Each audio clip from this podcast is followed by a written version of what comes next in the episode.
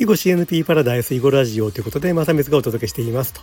最近ね、韓国ドラマでね、ザ・グローリーとか、それから魅惑の人ですか、今やってるやつ、ネットフリックスでね、なんかめちゃくちゃ囲碁をね、前面に押し出してきてるのがね、出てきてますよね。この今のグローリー、ザ・グローリーと魅惑の人、どちらもオープニングのとこで囲碁がめっちゃ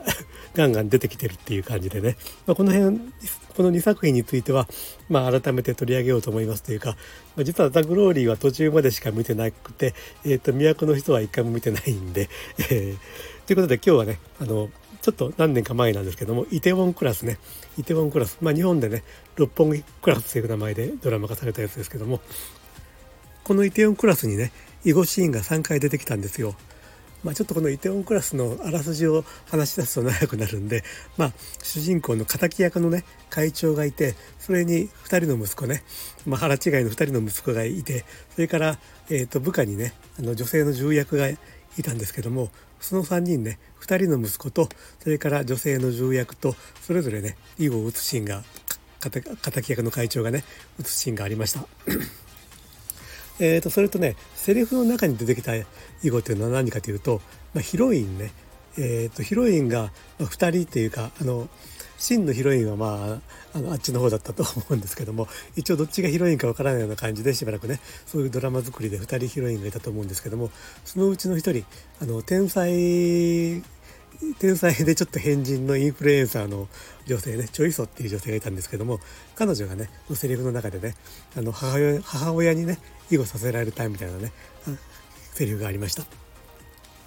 ということでねイテウォンクラスも結構囲碁囲碁してたんですけども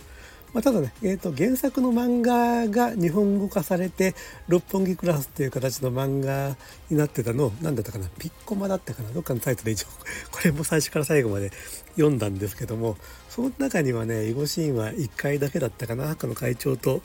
長男との囲碁シーンが1回あっただけだったかな。でこれが「六本木クラス」という日本のドラマになった時にね、えー、囲碁シーンだったのが将棋シーンに置き換えられて、まあ、会長と長男のね将棋シーンが1回あっただけという感じになりましたね。これね、まあ、囲碁シーンだったらねなんかその長男のねなんか